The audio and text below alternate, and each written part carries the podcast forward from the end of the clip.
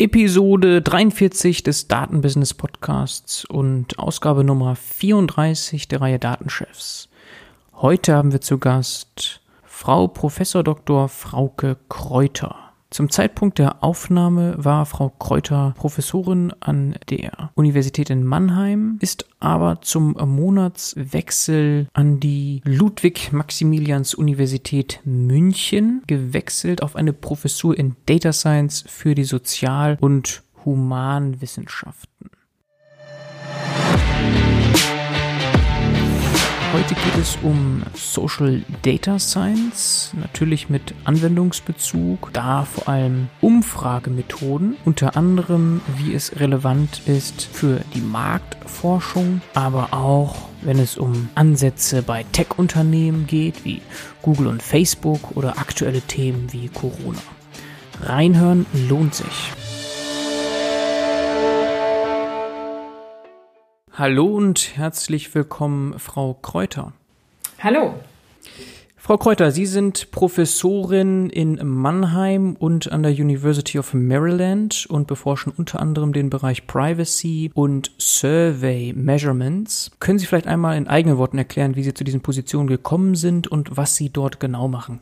Gerne. Also ich habe vor vielen Jahren angefangen, Soziologie zu studieren und auch fertig gemacht. Aber wie gesagt, ich bin über die Soziologie eingestiegen, was ja für das Thema Data Science zunächst mal nicht der direkte Weg ist. Habe aber dann schnell festgestellt, dass mich sozusagen bei allen möglichen Erklärungen für soziale Zusammenhänge und wie die Gesellschaft so funktioniert, äh, es vor allem interessiert hat, äh, wenn die Erklärungen mit Daten unterstützt werden und dann sehr schnell mich interessiert hat äh, die Qualität dieser Daten und die Qualität der Analysen, die da verwendet werden. Und das sind letztlich auch die Themen, die sich bei jedem Data Science äh, Projekt oder Fragestellungen, die sich bei jedem Data Science Projekt ergeben.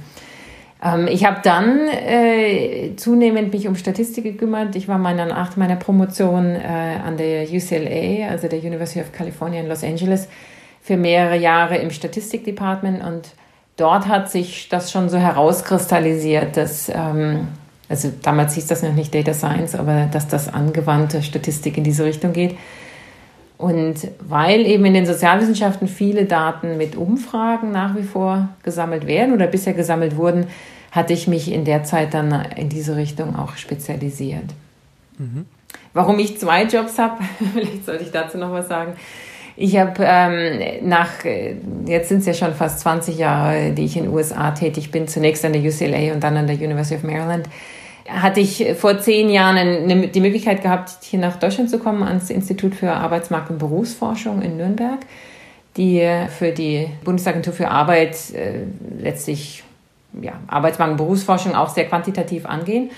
Und die Chance nach Deutschland zurückzukommen mit einem Standbein hatte ich dann gerne genutzt und daraus hatten sich diese anderen äh, Arrangements ergeben und jetzt im Moment laufe ich da zweigleisig und ähm, habe festgestellt, dass wenn man an zwei Standorten ist, man auch viel miteinander herstellen kann. Mhm. Wie muss man sich das denn konkret vorstellen? Sind Sie dann mal einen Monat in den Staaten gewesen und mal einen Monat dann in Deutschland? Klar, jetzt mit Corona wird sich da einiges geändert haben, aber wie können wir uns das noch vorstellen? Das stelle ich mir doch sehr anstrengend vor, so diesen Spagat zwischen zwei.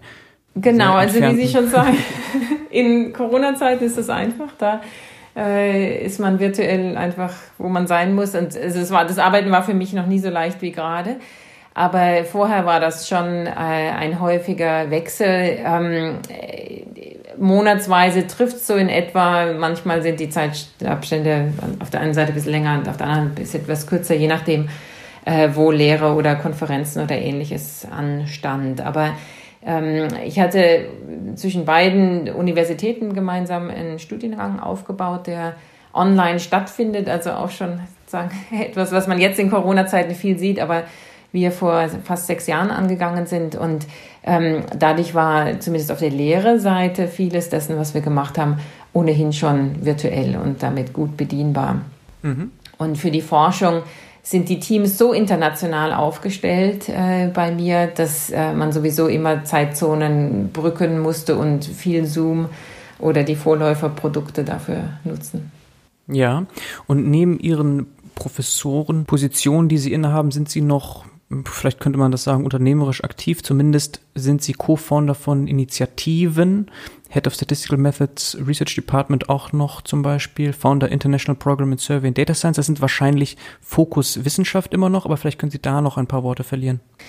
Also ich glaube, interessant vielleicht auch für den Zuhörerkreis hier ist die Coleridge Initiative in den USA.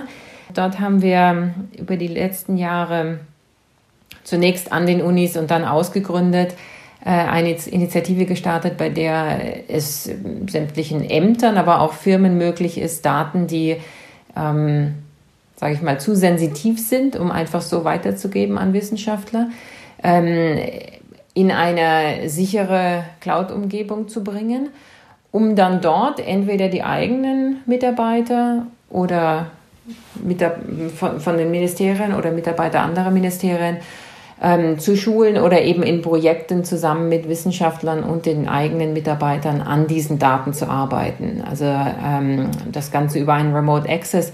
Das gab es so bisher nicht in den USA und äh, gibt es eigentlich auch in der Form nicht in Deutschland und ähm, ist eine Initiative, die von vielen Foundations, unter anderem Gates, auch stark unterstützt wird jetzt, weil es doch die Möglichkeit schafft, dieses Schlagwort evidenzbasierte Politikberatung mit Leben zu füllen.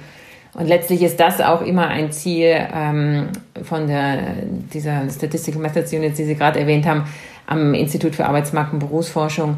Ähm, dort gibt es eine Einheit Statistik und Methoden, die genau Ähnliches dann auch zum Ziel hat. Mhm. Und sind dort auch Unternehmen in irgendeiner Form involviert? Also Unternehmen sind involviert als Datengeber mhm. und äh, zum Teil aber auch als äh, Lehrende, wenn man das so sagen kann, oder als äh, Cloud-Provider. Also da gibt es schon enge Zusammenarbeit, ähm, weil wir bei vielen der Produkte, also wenn man sich äh, überlegt, wie Data Science stattfindet, natürlich versucht man Software zu nutzen, die leicht zugänglich ist und äh, oder ein Interface hat, das leicht zugänglich ist. Wir arbeiten viel mit sogenannten Jupyter Notebooks und äh, das sind natürlich auch Produkte, wo äh, Firmen dahinter stehen und die ähm, dann durch die Arbeit in den Projekten auch verbessert werden kann. Also da arbeiten wir eng zusammen mit den Firmen auf der, der, der Lehre-Seite, aber natürlich in meiner Forschung arbeite ich auch immer wieder eng mit Firmen zusammen, die Firma Umlaut ist hier ein gutes Stichwort. Wir haben ein sehr, wie ich sagen, innovatives Datenerhebungsprojekt äh, in Nürnberg am IAB gestartet vor ein paar Jahren, wo wir ähm, Daten aus äh, Smartphones äh, genutzt haben, um ähm, die Arbeitsmarktforschung anzureichern, sage ich jetzt mal ganz grob gesprochen. Mhm. Und äh, das, da, war, da war ganz viel technische Innovation notwendig und das hätten wir alleine gar nicht stimmen können. Das geht nur in enger Zusammenarbeit mit den Unternehmen. Mhm, sehr schön. Und dann kann ich natürlich nicht unter den Tisch fallen lassen, dass Sie schon viele Jahre Co-Host und Producer eines Podcasts sind, nämlich der Podcast Dick Deep. Den werde ich gerne verlinken, auch in den Shownotes hier. Mit dem Herrn Christoph Horn, der ist ja auch von der Firma Umlaut, die Sie gerade erwähnt haben, ne? Ganz korrekt, ganz korrekt. Ja, vielen Dank. Wir haben äh, viel Freude daran, Dick Deep zu betreiben. Unser Thema ist äh, nicht so eng Data Science, sondern Digitalisierung ganz generell, äh, weil natürlich er in seiner Arbeit, ähm, aber auch wir an den Unis und in der Forschung darüber viel nachdenken. Ganz genau. Ja, ich habe mich auf jeden Fall mal durchgehört. Da gibt es verschiedenste Themen von Regulierung bis aber auch Startups und verschiedene andere Themen, Disruption, Innovation aus Wirtschaft, aber auch Forschungssicht. Und ich hatte den Tipp zu diesem Podcast erhalten von dem Manuel Eugster von Avira, der auch bei mir schon Gast war. Dann hatte ich mir den Podcast angeschaut und dachte, okay, sehr spannend, da muss ich mal versuchen, die Frau Kräuter auch als Gast in den Podcast hier zu bekommen. Also an dieser Stelle vielleicht auch ein Dankeschön noch an Manuel für den schönen Tipp. Absolut, danke Manuel. Ja, der ähm, Manuel begleitet mich schon, oder wir kennen uns seit langem. Ich war früher an der LMU an, in München im Statistikdepartement und werde auch im Oktober dorthin wieder zurückgehen. Und äh, er hatte zu der Zeit promoviert, als ich da war. Daher kennen wir uns. Ja, also wenn man sich ihre Forschung anschaut, auf Google Scholar kann man sich ja da nochmal schön durchklicken durch die ganzen Paper, die sie veröffentlichen oder äh, mit veröffentlichen. Und da sehe ich die Begriffe Applied Data Science und Social Data Science sehr viel. Und vielleicht können wir diese beiden Begriffe mal noch mehr erläutern. Wollen wir vielleicht mit Applied Data Science anfangen, was Sie darunter verstehen? Ja, gerne. Also Applied Data Science sowie angewandte Statistik irgendwie immer der Hinweis, äh, dass der Fokus wirklich die Anwendung ist. Und äh, das heißt, wir sind nicht diejenigen oder ich arbeite selten in Situationen, wo wir den nächsten Algorithmus entwickeln, obwohl das durchaus auch manchmal vorkommt, mhm. ähm, sondern äh, tatsächlich die schon entwickelten Methoden auf Fragestellungen in der Praxis, sei das jetzt in der Forschungspraxis oder äh, in, in, Anwendungen für ähm, öffentliche Dienste und Fragestellungen, aber auch äh, privatwirtschaftlicher Art genutzt werden. Also wenn ich es mal konkret machen soll, in der Statistik, ähm, möglicherweise kennen das ja auch einige der Zuhörer, äh, gibt es Verfahren, sage ich mal, eine Regression, ja, wo man Zusammenhänge zwischen Variablen sich anschauen kann. Und natürlich kann man äh, statistische Verfahren entwickeln, die das verbessern, schneller machen, vielleicht präziser machen.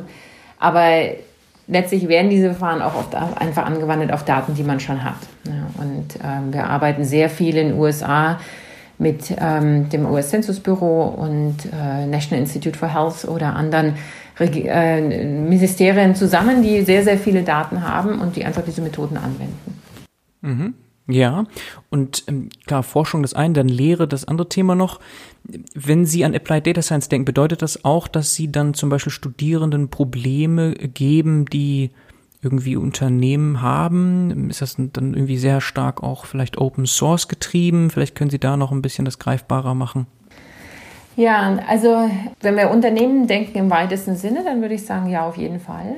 Mhm. Also vielleicht sage ich noch mal ein Wort zu Social Data Science, bevor ich zu den Beispielen komme. Also mein Anwendungsfeld ist oft tatsächlich Daten, die mit Menschen zu tun haben. Ja, und, äh, oder also äh, sozialwissenschaftliche Fragestellung klingt jetzt so wissenschaftlich, aber letztlich, ähm, wenn man irgendwas wissen will über die Gesellschaft, dann äh, sind das immer Daten über Personen. Also ganz angefangen von der simplen Frage, wie viele Leute wohnen eigentlich wo, bis hin zu, wie viele Leute haben sich auf Corona testen lassen, ähm, sind das äh, natürlich Daten, die irgendwo entstehen und die man bekommen kann, entweder indem man die Leute direkt fragt oder ähm, indem man Daten, die entstanden sind, zum Beispiel, dass man sich für einen Test registrieren lässt, äh, dann abgreift und auswertet. Und eine Schwierigkeit, die man dabei oft hat, ob das jetzt Unternehmen sind, die ihre Kunden befragen wollen oder das Nutzerverhalten ihrer Kunden beobachten wollen, oder ob das äh, Staaten sind, die das Verhalten ihrer Bürger beobachten wollen, äh, ist es immer so, dass es sehr schwierig ist, einen sogenannten Zensus zu machen, also alle zu erfassen, sondern oftmals muss man sich überlegen, zu welchem Zeitpunkt an welchen Orten, wie kann man möglichst zufällig eine Teilmenge an Daten nutzen ähm, oder an Leuten befragen, um die relevanten Daten zu bekommen, ähm, damit man A, schneller und kostengünstiger das bekommt, aber auch, weil ähm, ja, die, die, die, alle zu erfassen gleichzeitig äh, an vielen Stellen schlichtweg gar nicht geht, weil ja ständig einer dazukommt oder wieder abspringt und ähnliches. Also da sinnvolle Stichprobenstrategien zu entwickeln, ist so ein großes Thema, was äh, eigentlich alle, ob das jetzt Unternehmen oder öffentliche Einrichtungen sind, immer wieder beschäftigt. Ja, also Marktforschung ist da ein ganz großes Thema, würde ich mal sagen. Ne? Marktforschung gehört auf jeden Fall dazu, ganz genau. Wir arbeiten eng mit vielen Marktforschungsfirmen zusammen. Was ich interessant finde, ist dadurch, dass auch da Digitalisierung natürlich sich breit gemacht hat, sprich es gibt viele Plattformen, auf denen man jetzt online Umfragen machen kann. Äh, recht einfach äh, sich so die klassischen Marktforschungsabteilungen schon auch verändert haben. Also heute läuft das an vielen Firmen unter dem Stichwort User Experience oder User Experience Measurement. Und ähm, da, da stellen sich aber ähnliche Fragen im Kern, nämlich wen, von wem misst man was wann?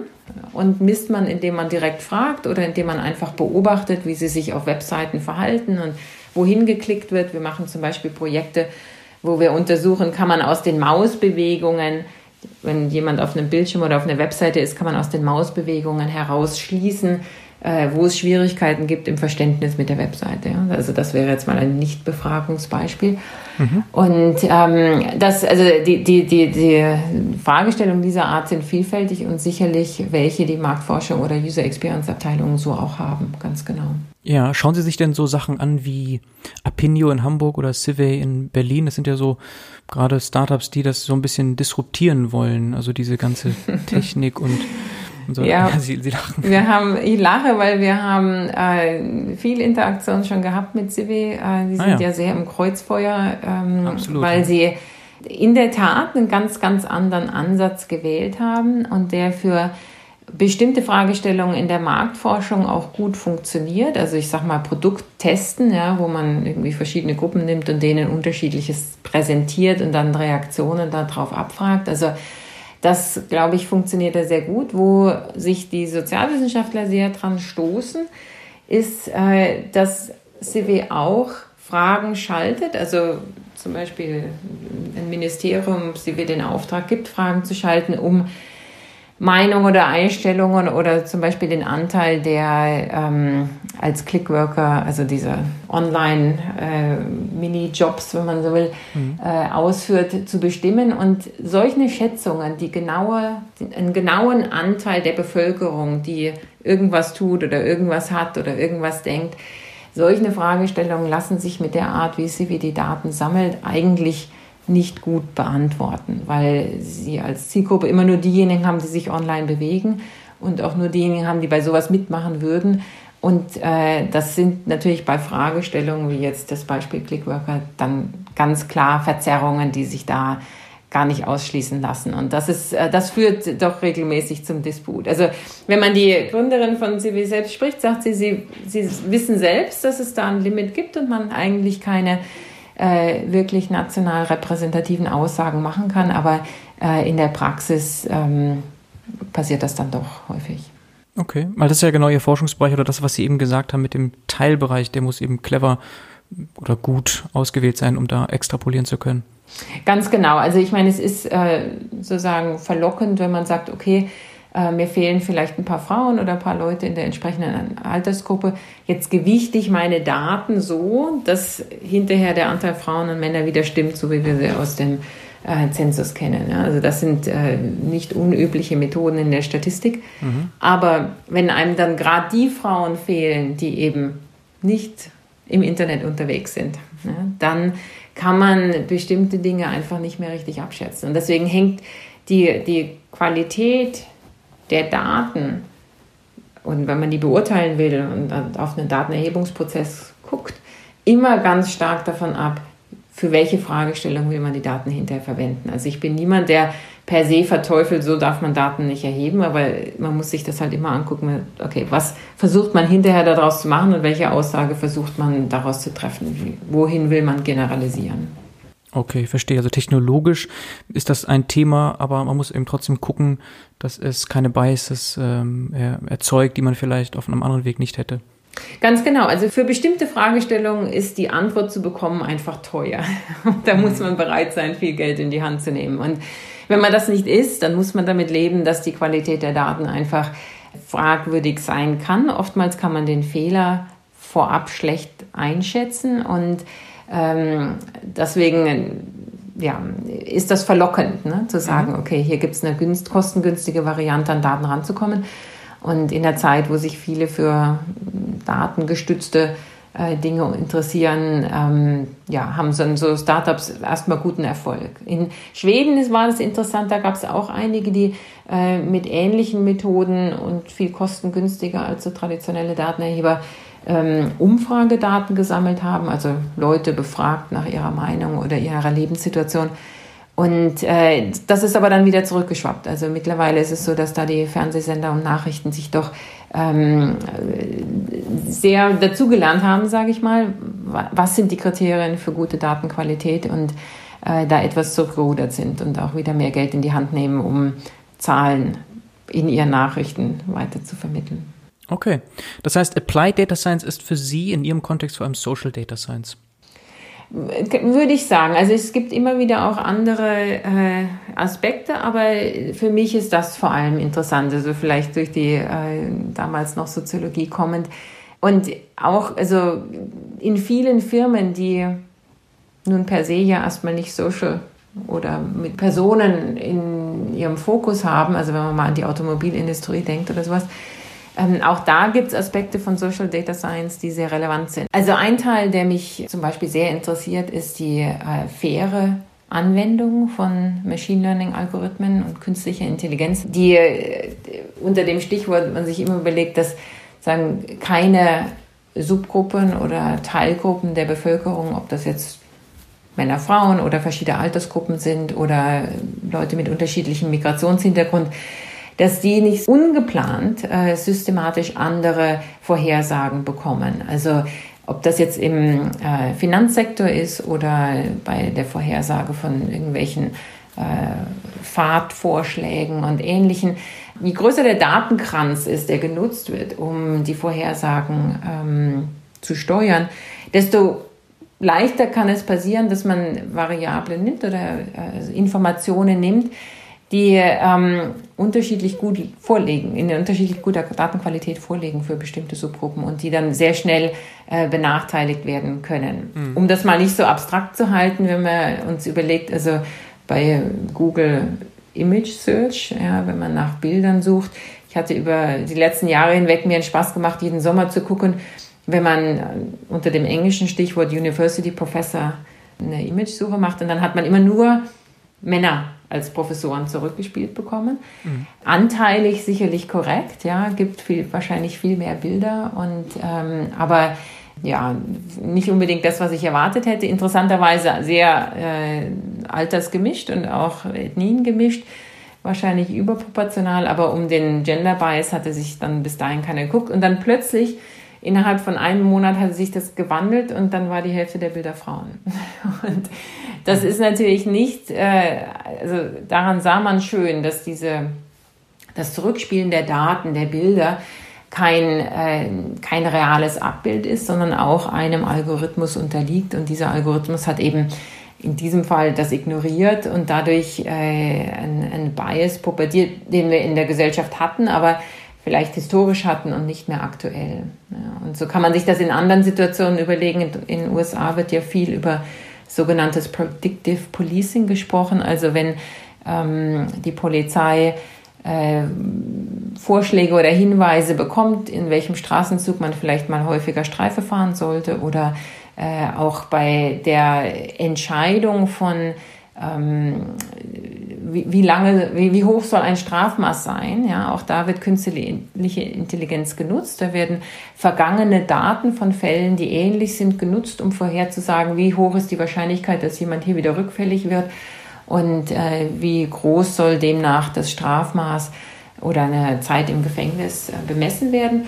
Und da kann man sich auch leicht vorstellen, dass natürlich, äh, ist ja heißes Thema gerade, äh, die ähm, Afroamerikaner da möglicherweise schlechter abschneiden, weil eben historisch dort äh, weniger gute Chancen gab oder es einfach mehr gibt, die ähm, in den Gefängnissen waren oder anders behandelt wurden. Und dann setzt sich das einfach fort, ja, weil der Algorithmus kann ja nur aus den Daten lernen, die es schon gibt und nicht unbedingt äh, Entwicklungen in der Gesellschaft berücksichtigen, die jetzt neuer waren. Ja? Und, und so, das ist für mich Social Data Science, ist aber in der Anwendung natürlich nicht unbedingt im Kernbereich von Social, ja, sondern mhm. Ja, verstehe ich. Man sagt ja immer, äh, Teams müssen divers sein, damit äh, schon im Trainingsbereich von solchen Modellen, aber auch in der Auswertung diese ganzen Biases äh, auffallen. Aber äh, natürlich ist das auch technologisch, algorithmisch ein Thema ein Zukunftsthema. Ich hatte vor kurzem auch ein Interview mit der Frau Pohling, die bei der Deutschen Telekom den Bereich AI für das T-Labs verantwortet. Und sie hat auch gesagt, eins der Schwerpunktthemen ist tatsächlich auch, genau wie Sie sagen, dieses Thema Fairness, äh, Biases äh, zu beackern, aus Forschersicht, aber auch für die Wirtschaft eben relevant. Ganz genau. Und was ich interessant finde, also bisher haben sich ähm, die Informatiker oder die sozusagen Algorithmenentwickler in der Pipeline des Data Science überwiegend damit beschäftigt zu schauen, ähm, welche Maße, wie, wie, welche, welche, also gibt es Kriterien, an denen man festmachen kann, ob so ein Algorithmus äh, ungleich gut vorhersagt. Also ähm, wie hoch ist die Trefferquote für bestimmte Subgruppen und sozusagen das Endprodukt anschauend. Und meine Forschung bezieht sich eher sozusagen auf den, den, den, den Anfang, die Anfangskette von einem Data Science Produkt, ähm, für dieses Thema, aber auch für andere, nämlich wie ist die Qualität überhaupt der Daten, die reinkommen? Und hat man überhaupt Daten von den richtigen Leuten ja, oder genug von allen ja, oder gibt es bestimmte Gruppen in der Bevölkerung, für die man einfach keine Daten hat, weil die systematisch weniger Daten produzieren, ja, nicht so stark Teil der Digitalisierung schon sind, dass alles, was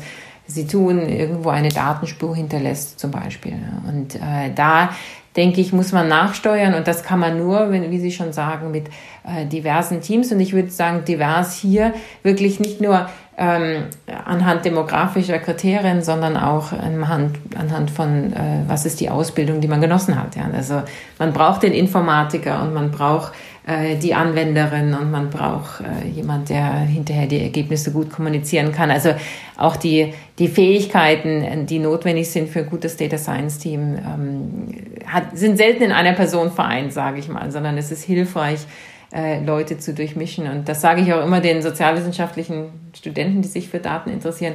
Ihr habt äh, einen Platz am Tisch, ja. Also der, euer Blick auf die Welt ist relevant. Und dann können die Techniker sich beim Programmieren verkünsteln, aber das heißt nicht, dass man hier nicht Teil der Data Science Kette sein kann oder sollte.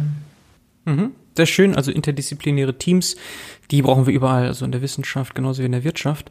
Was mir noch einfällt, ich war mal in einem Startup, da haben wir einen der größten Instagram-Datenpools aufgebaut und mir war es damals ein Anliegen, auch mit Wissenschaftlern zusammenzuarbeiten. Ich hatte zum Beispiel Daten rübergeschickt nach Stanford zu dem Jure Leskovic und auch zu einem Herrn David Garcia, der in Wien forscht und auch an der ETH Zürich.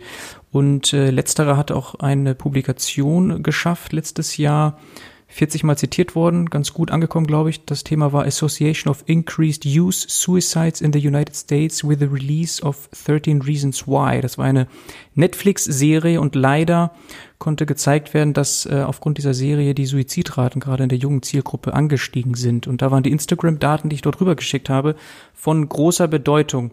Sind generell solche Daten und Datenpartnerschaften für Sie auch relevant? Also wenn ich jetzt zum Beispiel mhm. damals mhm. gedacht hätte, ach, Frau Kräuter, die macht ja auch Social Data Science, vielleicht hat sie auch ein Interesse an Gigabytes an äh, Instagram-Daten. Hätten Sie da gespannt drauf geschaut?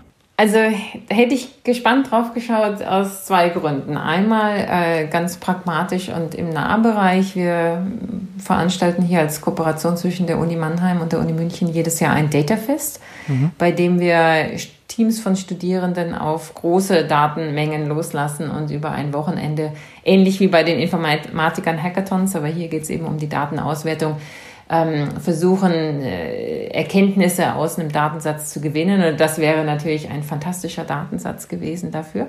Mhm. Aber auch inhaltlich sehr, sehr spannend. Ich war in, vor zwei Jahren im Herbst äh, 2018 für ähm, fünf Monate bei Facebook in Menlo Park und habe dort mit äh, verschiedenen Teams zusammengearbeitet, überwiegend zum Thema Privacy, aber habe mich mit äh, einigen Data Scientists unterhalten, über deren Forschung zu genau diesem Thema, nämlich Suizid. Ja, dass äh, Ach, okay. die natürlich mhm. auch ein Auge drauf haben intern, was läuft auf der Plattform und in welchem Ausmaß kann man sehen, dass eben bestimmte Nachrichten oder Weiterverbreitungen Effekte haben. Also was, was die immer, und jetzt zu Ihrer Frage sozusagen interessant, Interesse an Partnerschaften, ähm, was ich zunehmend sehe, der Kontakt zu Facebook hat sich gehalten, seitdem dass das Interesse groß ist, mit Forschern zusammenzuarbeiten, weil äh, wenn die Forschung nur intern läuft, dann haben die oft Schwierigkeiten, diese zu veröffentlichen und zu publizieren. Also mittlerweile sind die, ähm, die, die Datenschutzrichtlinien aus gutem Grund ja sehr stark und äh, deswegen kann Facebook, wenn sie selber Daten erheben, dazu dann nichts publizieren und äh, sind deswegen zunehmend an Partnerschaften interessiert. Also wir haben in an der University of Maryland diese Woche gerade bekannt gegeben, eine Partnerschaft mit Facebook, die äh, zur Gründung eines Social Data Science Center, den Facebook finanziell aber auch mit äh, Kollaborationen und Daten unterstützt. Mhm. Und ähm, genau, weil also ich denke, die, die Datenschätze gerade in den Sozialwissenschaften, die sich zum Beispiel durch Social-Media-Plattformen ergeben, ist riesig und da kann man noch viel schöpfen. Die Herausforderung ist immer, das so zu tun, dass äh, man das natürlich innerhalb nicht nur der rechtlichen, sondern auch ethischen, datenschutzkonformen Regelungen tut. Mhm, sehr schön. Ich habe gesehen, auch im Rahmen von Corona gibt es eine Partnerschaft, ne? Korrekt, ja. Ich hatte äh, ganz am Anfang der Corona-Krise war das schon ähm, einen Anruf bekommen von den Kollegen bei Facebook, die von vielen Virologen und Medizinern, Public Health Researchern der WHO, also nicht nur in den USA, sondern auch weltweit angesprochen wurden, ob man nicht die Facebook-Plattform nutzen könnte, um äh, ein Symptom-Frühwarnsystem aufzubauen. Und äh, Facebook wollte da gerne helfen und zwar aber klar, dass sie nicht sozusagen mit jedem einzelnen Forscher da separat eine Partnerschaft machen können, sondern hatten dann gedacht, wir nutzen lieber die Tatsache, dass wir ja überall vertreten sind und so viele Leute erreichen können, ähm, relativ einfach und setzen das sozusagen weltweit auf mit äh, einem Kernset an wenigen Fragen, die sich in ein paar Minuten beantworten lassen und ähm, laden jeden Tag eine Zufallsstichprobe an Leuten ein, diesen Survey zu machen und können dadurch täglich Veränderungen im Verlauf der Krise beurteilen. Ein schönes Beispiel für diese Frage, natürlich ist es nicht völlig repräsentativ. Es gibt ja viele Leute, die auf Facebook nicht vertreten sind, aber durchaus denkbar, dass das nicht jetzt so wahnsinnig hoch korreliert mit der Wahrscheinlichkeit, ob man sich ansteckt oder nicht. Und man dadurch trotz der verzerrten Stichprobe, wenn das Interesse ist, was passiert diese Woche versus nächste Woche versus die Woche drauf, äh, gut schauen kann, wie die Veränderung über die Zeit ist.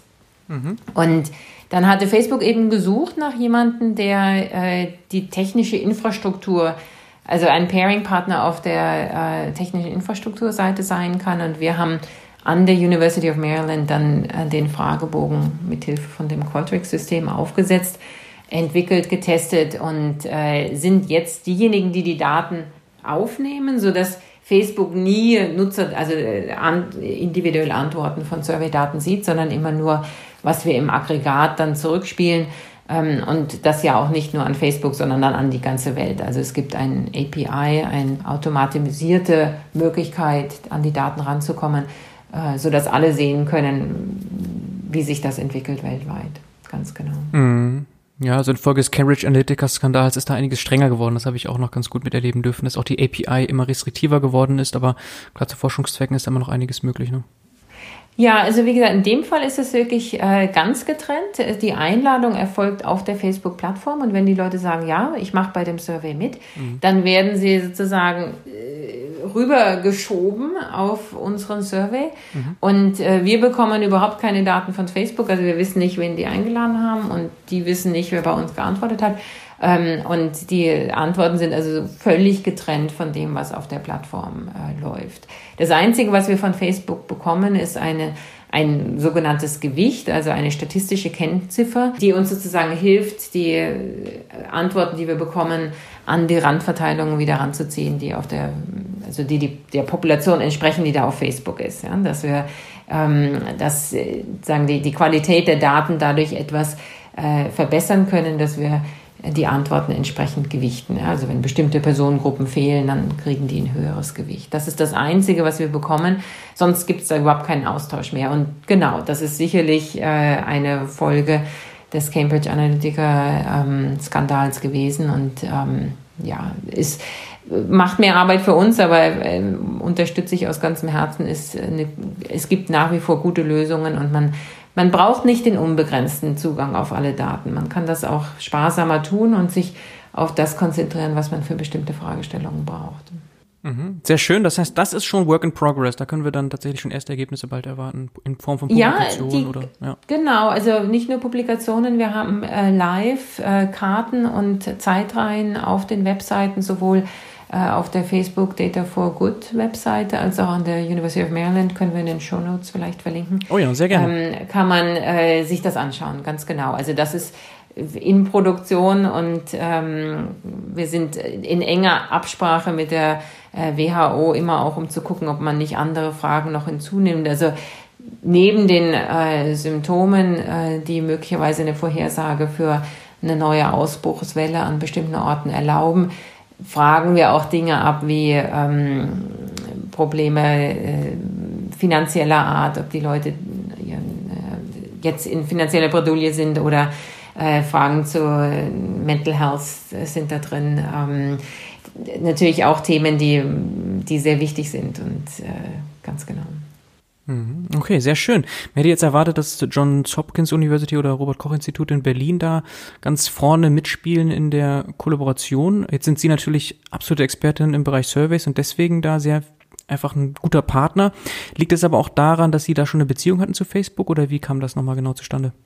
Ähm, ja, sicherlich beides. Ähm, aber es ist tatsächlich auch so, dass die Johns Hopkins University da auch mit beteiligt ist. Also eine, mhm. eine Kollegin dort, Elizabeth Stewart, leitet ein Team, die sich eben vor allem auch um diese Mental Health äh, Fragen kümmern. Und äh, wir hatten das Team, das an der Johns Hopkins University diese großen und viel beachteten Grafiken ähm, produziert, gefragt, auch ob sie die Daten mit einspeisen wollen. Und die haben einen anderen also einen Fokus, nämlich tatsächlich getestete oder entsprechend dann äh, Todesmeldungen. Ähm, und hatten, das war denen zu experimentell, jetzt noch mit den Symptomen anzufangen und ähm, haben aber auf ihren, also die haben auf, auf Nebenseiten, nicht der Hauptwebseite, äh, so Beta-Produkte und da fließen unsere Daten auch mit rein. Ja, ganz mhm. genau. Ah ja, okay. Ich glaube, jetzt haben wir einiges sehr schon konkret gemacht äh, von aus Ihrer Forschung, aber vielleicht gibt es auch das eine oder andere Thema, das Sie hier ansprechen möchten und noch konkretisieren wollen. Ja, vielleicht können wir nochmal zurück auf den Arbeitsmarkt gehen. Also, weil Sie gefragt hatten, sozusagen, was äh, gibt es für interessante Projektbeispiele für Social Data Science? Also, eine Frage, die äh, so die Arbeitsmarktforscher ja auch immer äh, beschäftigt, ist, wie kann man ähm, gut vorhersagen, wo, oder äh, ja, vorhersagen nicht unbedingt, aber wie, berichten, ja. Äh, wo gibt es offene Stellen, wie viele offene Stellen gibt es überhaupt, wie viele Arbeitssuchende, in welchen Bereichen. Und äh, da wurde traditionell auch viel mit äh, Umfragedaten gemacht, also in jedem europäischen Land irgendwie mehrere tausend Leute zufällig ausgewählt, angerufen, gefragt, beziehungsweise Firmen zufällig ausgewählt, angerufen, befragt, äh, was für Stellen sie offen haben und in welchem Bereich. Mhm. Und zunehmend äh, versuchen wir hier oder viele Gruppen, die sich mit Data Science beschäftigen, das zu automatisieren und zu sagen, okay, kann man nicht äh, ein sogenanntes Web Scraping nutzen, also die Informationen, die auf Webseiten von Firmen sind, systematisch äh, absuchen nach offenen Stellen, die klassifizieren und daraus äh, die amtliche Statistik anreichern. Ja, das wäre so ein anderes Beispiel für eine Fragestellung, an der einer meiner Doktoranden saß, gepaart mit ähm, den Fragen, ob man ähm, nicht automatisch auch Berufsangaben klassifizieren kann äh, und so eine Klassifikation verändern. Mhm. Ähnliches äh, Themenbereich, die Wirtschaft betreffen, sind Inflationsindizes. Ein schönes Beispiel, das ich immer gerne in dem Zusammenhang gebe, ist ein Kollege aus MIT, Roberto Rigondon, ähm, hatte mit einer ähnlichen Idee, nämlich Webseiten systematisch abzugreifen, ähm, einen alternativen Inflationsindex entwickelt, um zu sagen, okay, man kann ja, zwar gibt es sich alle Produkte online, aber die Veränderung von Tag zu Tag oder von Woche zu Woche in den Preisen online spielt möglicher, spiegelt möglicherweise die Veränderung in den Preisen der Gesamtwirtschaft wieder und äh, mhm. hat dadurch versucht, vor allem für Länder, damals als er das anfing, konnte man den südamerikanischen offiziellen Zahlen zur Inflation nicht so recht trauen, versuchte er da ein Gegengewicht zu entwickeln. Ja. Und ähm, also das sind andere Anwendungsbeispiele, die uns so umtreiben. Immer wieder die Frage, ob man aus dem vorhandenen Datenschatz, den wir durch digitale Datenspuren kreieren, äh, nicht systematisch auch die amtliche Statistik oder die Sozialforschung anreichern kann. Ja, also eine Mehrwertsteuersenkung dürfte dann ja eine Herausforderung sein für, die zweit, für den zweiten Bereich. das ist richtig. Ja. ja. Also Verzerrung führt es dann. Muss man quasi, man sagt, spricht vom Model Drift. Muss man mal gucken, wie man die Modelle irgendwie neu trainieren kann. Ganz genau, ganz genau. Also das, äh, ich habe gerade gestern hatte mich jemand nochmal gefragt, inwieweit unser Facebook-Projekt da äh, ähnlich ist wie der Google Flu Index. Und ähm, das war ja auch so ein hübsches Beispiel von Model Drift, ja, wo die Ent mhm. also ich weiß nicht, ob Sie den Flu Index kennen oder hier schon besprochen hatten, aber das war ja eigentlich eine ganz hübsche besprochen. Idee. Ja. Bitte? Haben Sie, ja, okay. Noch nicht besprochen, ah, nee. noch nicht, das okay. Ist ein Begriff, genau, noch nicht besprochen. Ähm, das ist, äh, war eine hübsche Idee von Google, die äh, gesagt haben, okay, man könnte vielleicht eine Vorhersage geben, wo ähm, jetzt eine nächste Grippewelle ausbricht, durch die Stichworte, die in die Google-Suchzeile eingegeben werden. Und es ist ja schon so, dass wir alle, obwohl wir eigentlich kognitiv wissen, Google liest damit, ja denken, das ist sehr privat und äh, man durchaus Krankheitssymptome oder Interessen aller Art da eintippt und denkt, äh, das ist, äh, sieht sonst keiner. Und hier hatte eben Google äh, diese Suchworte genutzt, um vorherzusagen, Grippewellen in den USA, um die Verteilung von Impfstoffen anders zu organisieren oder frühzeitig zu warnen, wenn irgendwo eine Welle entsteht. Und gleichzeitig hat aber ein Team bei Google, ähm, ein Engineering-Team, diese Suchwortangabe so verändert und vielleicht erinnern Sie sich noch dran, früher hatte man Wörter eingegeben und dann Enter gedrückt, dann kam das. Und mittlerweile ist ja so, man gibt was ein und dann sind da schon vier, fünf Worte vorgeschlagen, die man zusätzlich ergänzen könnte, um die Suche zu ähm, beschleunigen. Ja. Und diese Vorhersagen haben sozusagen durch äh, zu einer erhöhten Suche von grippeähnlichen Symptomen geführt. Also wenn man Husten eintippt und dann kommt gleich noch Fieber und Schüttelfrost, dann haben zu viele Leute da einfach draufgeklickt und dadurch sah das so aus, als wäre viel mehr Grippe im Umlauf, als tatsächlich war. Und dann hat man das Projekt wieder eingestellt. Aber das war äh, interessant zu sehen, dass hier sozusagen zwei unterschiedliche Teams andere Dinge gedacht haben und, und dann schnell auch mal Daten, die man denkt, äh, könnten prädiktiv sein, äh, es irgendwann nicht mehr sind. Ja, oh, sehr schön. Das ist natürlich dann eine richtige Herausforderung, die Kommunikation dabei und auch einfach das große Ganze zu sehen, also nicht nur das Technische dabei zu verstehen, weil das Technische hätte ja wahrscheinlich funktioniert, wenn es nicht diese Updates gegeben hätte und die nicht äh, ja fälschlicherweise mit betrachtet worden wären. Ganz genau, aber das ist halt eine Herausforderung auch bei diesen äh, immer stark propagierten Partnerschaften ähm, zwischen äh, ja, Public-Private Partnership oder auch Academia und, und Private, dass, dass natürlich aus gutem Grund die Firmen ihr Firmeninteresse im Vordergrund haben müssen und ihre Produkte, also die, die Primärprodukte und nicht das Sekundärprodukt Daten, die möglicherweise interessant sind für andere Forscher oder für die amtliche Statistik oder äh, Regierungen oder ähnliches. Ja? Und äh, das sind spannende Beiprodukte, Nebenprodukte, aber ähm, ob sie sich sozusagen äh, ganz dazu eignen, die amtliche Statistik und Datenerhebung, wie sie jetzt vom Statistischen Bundesamt, sage ich mal, durchgeführt werden, zu ersetzen, ist immer noch ein großes Fragezeichen. Also von allem, was ich bisher gesehen habe, wird das sicherlich in Zukunft auf eine Kombination von verschiedenen Datenquellen hinauslaufen, weil man einfach äh, ja, der Kontext, in dem die Daten entstehen, wird sich ändern, ganz zwangsläufig und in der Privatwirtschaft oft noch ein bisschen schneller, als wenn man gezielt und geplant Daten zu einem bestimmten Zweck erhebt. Mhm. Ja, sehr spannend. Äh, da hört man immer wieder auch gerade im Kontext Corona, wie wichtig Daten sind und verschiedenste Datenquellen. Äh, Robert Koch Institut zum Beispiel experimentiert ja auch mit Wearables, Fitbit-Daten, um solche Sachen noch irgendwie auszuprobieren. Ähm, also da gibt's ganz, ganz spannende Themen. Jetzt haben wir das Thema Herausforderung schon angeschnitten. Das passt, glaube ich, ganz gut dann auch einfach hier mal anzusprechen. Digitalisierung, Daten, Wertschöpfung. Was sehen Sie denn da noch so für Herausforderungen generell? Also wir können das Beispiel Robert Koch Institut Variables gut mal aufgreifen.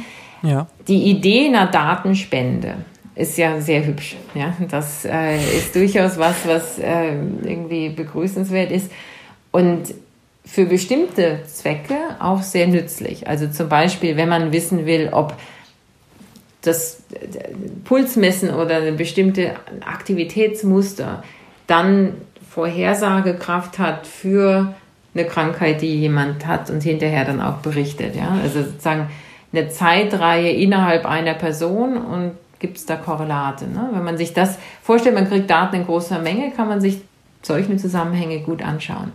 Was gar nicht funktioniert, und das ist ähnlich wie das Civil-Beispiel, das wir am Anfang hatten, ist, zu sagen, man kriegt den Datenspender und kann dadurch, was wir Statistiker einen Punktschätzer nennen, also einen Anteil an Leuten in der Bevölkerung, die so und so viele Schritte gehen oder die ja, ähm, diesen Puls haben oder was auch immer. Ja. Das ist viel schwieriger, weil einem eben systematisch Leute fehlen. Ja? Also die Leute, die Variables haben, sind schon nicht eine Zufalls Stichprobe aus der Bevölkerung und die, die dann die Daten spenden, schon mal gleich gar nicht. Ja. Und man muss eben immer gucken, ob das, was man versucht daraus zu lernen, in irgendeiner Weise kompromittiert sein könnte durch die Art, wie die Daten gesammelt oder weitergegeben werden. Ja? Also wer überhaupt einem die Daten gibt. Und ähm, für manche Fragestellungen ist die Antwort kein Problem kann man machen. Und für andere Fragestellungen ist es so, dass man sagen muss, okay, ich habe viele Daten, kann sie aber für diese Frage eigentlich in die Tonne treten. Und als große Herausforderung ja. sehe ich da eben, dass man oft in den Teams ähm, nicht die richtige Mischung hat, ja, und einem diejenigen fehlen, die vielleicht anders auf die Prozesse, die Daten, die Produkte gucken, ja, und deswegen auch in den Firmen. Ja, also ich, ich bin sehr äh, interessiert, immer Weiterbildung zu machen. Also auch dieses Online-Programm, was ich erwähnt hatte, was wir da in Mannheim aufgezogen haben, dient der beruflichen Weiterbildung in Data Science für Leute, die schon in Firmen sind und das zwar seit langem. Weil diese Leute eben die Produkte in den Firmen, die Prozesse in den Firmen oder die Kunden sehr gut kennen. Die kennen die Techniken, Tricks der Data Science vielleicht nicht, aber diese Leute entsprechend auszustatten mit dem nötigen Wissen, damit sie dann mit den Experten für diese neuen Bereiche ausreichend gut reden können und sagen, hier, schaut mal, das solltet ihr aber als Hintergrundwissen mitnehmen, äh, sonst überseht ihr da was. Ja? Das halte ich für eine riesige Herausforderung. Ich glaube, bisher haben wir uns so auf die neue Technik konzentriert, dass wir ähm, diese datengenerierenden Prozesse einfach bisher nicht genau angeschaut haben in vielen Bereichen. Ja, und das ist ja genau das, was Sie schon seit Jahren beforschen. Also wir sollten doch viel mehr noch in diese Richtung gehen, zu denken, Garbage in, Garbage out. Also erstmal Datenqualität checken und sich genau überlegen, was sind das für Datenquellen, die wir da anzapfen und wie können wir die sinnvollerweise verbinden, dass auch die Aussagen am Ende Sinn machen. Genau, also ich meine, natürlich findet man immer den eigenen Forschungsbereich als einen wichtigen und noch eine bestehende Herausforderung. so war das aber gar nicht gemeint. Also ich denke, das äh, ist einfach zunehmend auch, also geht uns ja allen so. Ne? Es gibt ein neues Spielzeug und dann äh, findet man das ganz toll und kümmert sich zunächst um die Technik. Und dann ist sozusagen der, der Kranz der Sekundärprobleme, nämlich was geht da rein an Daten, wer nutzt das, von wem hat man das, äh, ist etwas, was einfach dann erst im zweiten Blick äh, deutlich wird und wichtig wird. Und, aber das sehe ich im Moment kommen und es freut mich sehr zu sehen, dass auch ähm, Firmen und Arbeitgeber, zumindest das ist mein Eindruck, immer aufgeschlossener werden, auch Leute mit hinzuzuziehen, die eben aus ganz anderen Bereichen kommen ja, und eine andere Vorerfahrung haben und entsprechendes mitbringen und auch sich äh, zunehmend öffnen im Bereich Weiterbildung. Also ich meine, zum einen, weil natürlich der Markt an Data Scientists noch nicht so gefüllt ist. Wir können ja gar nicht schnell genug die Absolventen produzieren an den Unis in diesem Bereich. Ähm, aber auch, weil sie sehen, dass es sich lohnt, die Leute, die man schon hat, entsprechend weiterzubilden. Im Kern, viele dieser Sachen sind in meinen Augen wirklich kein Hexenwerk. Ja. Das kann man alles lernen und oder zumindest genug an Stichworten lernen, dass man dann mit den Spezialisten reden kann und sagen, hier, ich brauche für diese Sache das und äh, seinen eigenen Beitrag dazu leisten. Ja. Ich hatte mich mal selber damit beschäftigt, wie viele Data Scientists wir denn noch brauchen. Und da mal nachrecherchiert, vor allem Stifterverband hatte einige interessante Statistiken zu. Und es sieht wohl so aus, dass uns allein in Deutschland eine Million Leute fehlen in den nächsten fünf Jahren, die sich mit komplexer Datenanalyse auskennen. Und wenn man sich die Studienabsolventen äh, ab anschaut, das, das, da, da kommen wir nie hin. Also da müssen wir auf jeden Fall mit Weiterbildung sehr aktiv werden, dass wir da genügend Leute haben, die eben Genau, also Skills vielleicht ist das ne? hier ein gutes Forum, mal äh, eine Idee zu propagieren, die ich sehr gerne. seit langem mir im Kopf rumschwirrt. Also ich denke, wir sollten wegkommen davon zu glauben, dass das ein rein akademisches und Studienfach sein muss. Also wenn man sich anguckt, als was viele der Data Scientists arbeiten oder wo das dann gebraucht wird, könnte man sich ein ganz anderes Modell auch vorstellen. Also zum Beispiel sind, gibt es viele, die mit einem Hochschulabschluss in eine Data Scientist Rolle reinkommen und dann ganz frustriert sind, weil sie nur Zahlen in Excel-Files herumschieben und äh, sozusagen Data Cleaning machen, ja, und die Daten aufbereiten und äh, und dafür sorgen, dass bestimmte ja, Tabellen von hier nach dort transportiert werden und ähnliches. Und das ähm, ist natürlich für jemand, der gern den neuesten Machine Learning Algorithmus anwenden will, dann vielleicht frustrierend und dann wechselt man den Job. Ne? Und da könnte ich mir vorstellen, dass man an der ganzen Data Science Kette durchaus Segmente findet, wo man sagt, hier könnte man eigentlich eine Berufsausbildung andocken, ja, und sagt, man schließt sich mit großen Firmen und Handelskammern und ich, also ich weiß nicht, wie man sowas macht, ja, eine neue Berufsausbildung zum Leben bringen, aber ich glaube schon, dass man in dem Bereich viel tun könnte und stärker segmentieren, was es eigentlich heißt, äh, als Data Scientist zu arbeiten. Mhm. Ich habe ein schönes Beispiel aus der Ecke. Ein äh, Freund von mir, Jeff Leake an der Johns Hopkins University, der hat ähm, mit ähnlichem Hintergedanken äh, so die Schwarzafrikaner aus äh, wirklich schlimmen Milieus in Baltimore weitergebildet in Data Science, also ein Chromebook, sehr einfaches Equipment, denen zur Verfügung gestellt und die sozusagen geschult in den Kernskills, ja, gerade auch für so Datenaufbereitung und äh, Datensäuberung und mit großem Erfolg, ja, die eingespeist in, in Projekte und Arbeitsplätze. Ähm, und die, die, haben zum Teil nicht einmal einen, einen Highschool-Abschluss, sondern sind halt äh, ja, Schulabbrecher gewesen und haben aber äh, diese Sachen natürlich trotzdem gut lernen können. Ja. Also äh, da, glaube ich, geht noch viel und da könnte man sicherlich den Arbeitsmarkt besser bedienen, äh, wenn man das Feld ein bisschen breiter denkt. Ja, das ist auf jeden Fall ein neuer Blickwinkel. Man hört zwar immer, ja, man muss auch in den Geisteswissenschaften sourcen und äh, sonst wie in verwandten Bereichen auch unter bestehenden Kollegen gucken, wer hat da Lust drauf und so, aber zu sagen, nein, ähm, vielleicht brauchen wir gar keine Hochschulabsolventen, sondern äh, es könnte auch eine Ausbildung sein. Das ist tatsächlich nochmal ein spannender Blickwinkel. Also für vieles braucht man die Hochschulabsolventen bestimmt. Ich will nicht sagen, die braucht man nicht, aber ich denke eben, es lohnt sich, ja. die gesamte Produktionskette ja, von einem Data Science Produkt sich anzuschauen. Also von der Datengewinnung bis hin zur Visualisierung und Präsentation und alles, was dazu gehört. Und ich denke, dass man nicht für, für jeden Abschnitt die gleiche Ausbildung braucht und innerhalb jedes Abschnitts durchaus auch Tätigkeiten gibt, die jemand tun kann, der äh, keinen Hochschulabschluss hat, auf jeden Fall. Das mhm. Sourcen in den Humanities oder in Humanwissenschaften und Sozialwissenschaften, das halte ich für, auf jeden Fall auch für eine sinnvolle Geschichte. Ähm, ich habe ja vorhin schon erwähnt, ich wechsle an die Uni München äh, und werde genau in dem Bereich äh, Ausbildung und Forschung aufbauen, weil ähm, ganz deutlich wird, dass hier Potenzial, ungeschöpftes Potenzial noch liegt. Ja. Mhm. Sehr schön. Und das aus dem Mund einer Professorin.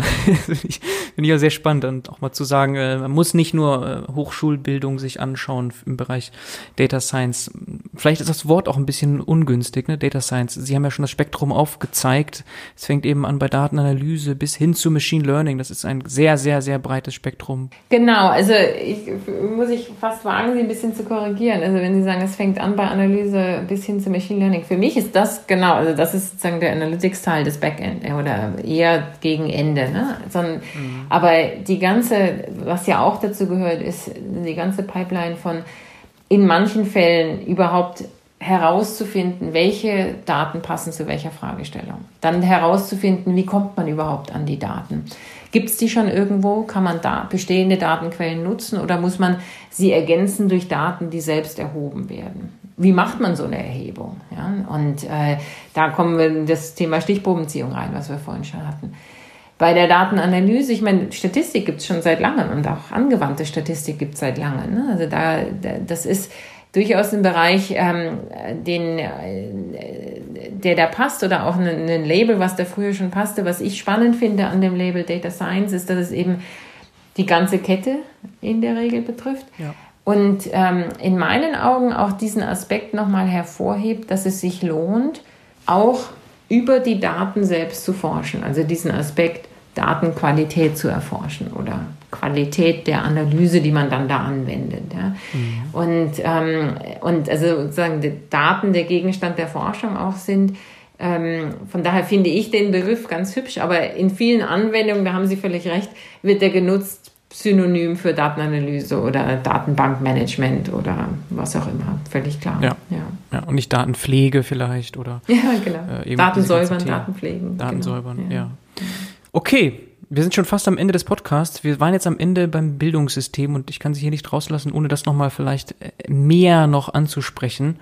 Sie sind ja Professoren sowohl in den Staaten als auch in Deutschland, haben dadurch natürlich einen sehr interessanten Blick nochmal auf das Ganze. Und jetzt mit Corona besprechen wir immer Digitalisierung, auch im Bildungssystem. Es gibt da die Buzzwords New Work, aber auch eben auch New Learning. Wie sehen Sie das aus Ihrem Alltag heraus? Auch gerne im Vergleich USA versus Deutschland. Also ich muss sagen, Hut ab an die ganzen Hochschulleiter und Leiterinnen, die äh, da wirklich enormes gestemmt haben, sich da zu wandeln. Ne? Also ich hatte erwähnt, wir hatten, also ich in meiner Arbeitsgruppe und in meinem Studiengang hatte das Glück, dass wir ganz unabhängig von dem Corona-Zeitdruck ähm, auf digitale Lehrformate umgestiegen sind und die Geschwindigkeit, in der da jetzt alle nachgezogen sind, sowohl in Deutschland als auch in den USA, ist beeindruckend. Ja. Und dass das natürlich nicht alles gleich glatt und super läuft, ist auch klar. Aber generell finde ich das schon klasse, freut mich riesig. Mhm. Und ähm, bin, würde auch gar nicht sagen, dass ich da so große Unterschiede zwischen äh, den Ländern festmachen kann. Also eher würde ich sagen, sind so die Unterschiede, je nachdem, wie groß die Uni ist oder ob man ob die, ob die Studierenden direkt mit Studiengebühren bezahlen und deswegen andere Erwartungen haben, die sind, glaube ich, stärker als die Länderunterschiede, wenn man, wenn man sich guckt, anguckt, was wo gemacht wird. Aber generell muss ich sagen, ist da enorm viel passiert und äh, hoffentlich auch einiges Nachhaltiges. Also ich denke, natürlich wird man wieder zu einer Präsenzlehre zurückkehren. Aber was ich mir gut vorstellen kann, ist, dass man Elemente aus der digitalen Lehre mit übernimmt. Ja, also muss in der Präsenzlehre die Vorlesung wirklich live passieren oder ist es nicht auch da sinnvoller, man guckt sich die an äh, auf einem Recording, wenn man Zeit hat und in kleineren Abschnitten und trifft sich dann, um über das Gelernte zu diskutieren zum Beispiel. Ja. Also auch so Sachen sind ja denkbar. Und ob man sich dann virtuell trifft oder in persona, hängt dann vielleicht von der Zahl der Leute ab oder äh, ja, dem der, der geografischen Breite, mit der man versucht, Leute zu erreichen.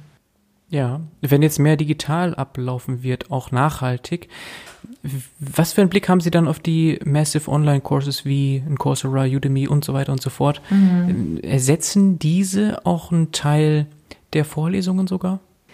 Also ich habe auf Coursera sechs Kurse laufen, also eine Spezialisierung mit sechs Kursen laufen und äh, zweieinhalb mhm. davon auch von mir selbst und ähm, das seit 2014. Also ich beobachte das jetzt schon seit einer geraumen Weile mhm. und hatte am Anfang auch gedacht, ah, ich bin mal gespannt, ob das sozusagen ein Ersatz ist und muss sagen, es ist eher ein Zusatz. Mhm. Ja, also die Massive Open Online Kurse, in denen sich wirklich Hunderttausende von Leuten einloggen, um Inhalt zu konsumieren, da kann schon viel Lernen passieren, aber nur bei wenigen. Ja, also ich weiß nicht, wie viel äh, Coursera oder edX oder Udemy-Kurse sie offen haben und nie beendet, aber das ist ein riesiges Problem, ja, dass man einfach ja. nicht dabei bleibt, weil doch der richtige Kontext zum Lernen und das Commitment drumherum fehlt.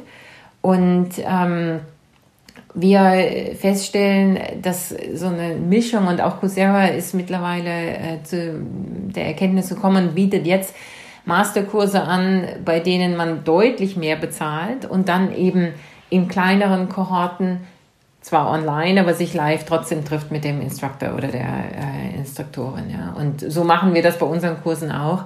Das Format funktioniert sehr gut und hilft eben, dieses äh, fehlende Commitment und äh, Lernumgebung zu ersetzen ohne solche Elemente wird es nicht gehen. Ja, das ist einfach zu schwierig und deswegen sehe ich das nicht als eine Gefahr für die Unis. Im Gegenteil, ich denke, das kann gut genutzt werden, um so ein erstes Vorgeschmäckle zu bekommen für ein bestimmtes Thema und dann zu sagen, okay, das passt für mich, da mache ich weiter oder das passt nicht, mache ich was anderes. Natürlich gibt es immer für Leute, für die das funktioniert, aber es gab auch schon immer Leute, die nicht hätten in die Schule gehen müssen und sich alles selber beibringen können. Ja, ich glaube, das wird oft auch vergessen tatsächlich, dass eben nur die sehr intrinsisch motivierten vielleicht sich durch diese ganzen Kurse prügeln können und äh, ohne irgendwie einen Rahmen und vielleicht auch noch einen anderen Peer Pressure, den man an der Uni hat, geht das meistens nicht. Ne?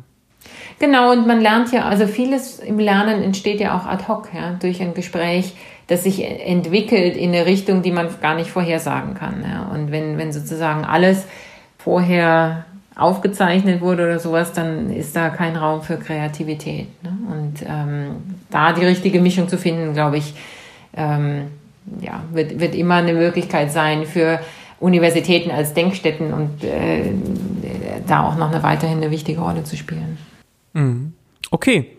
Das ist sehr spannend. Äh, wir sehen da Herausforderungen und auch vielleicht Chancen. Also zum Beispiel auch Startups versuchen jetzt aktuell, wie ich das sehe, diese ganzen Kurse eher zusammenzubringen und zu personalisieren. Das ist vielleicht noch ein ein Themenbereich, der jetzt ein bisschen weit führen würde, aber dass man eben versucht, an verschiedenste Kurse aus verschiedensten Angeboten zusammenzuschneiden, ähm, personalisiert an den Lernenden.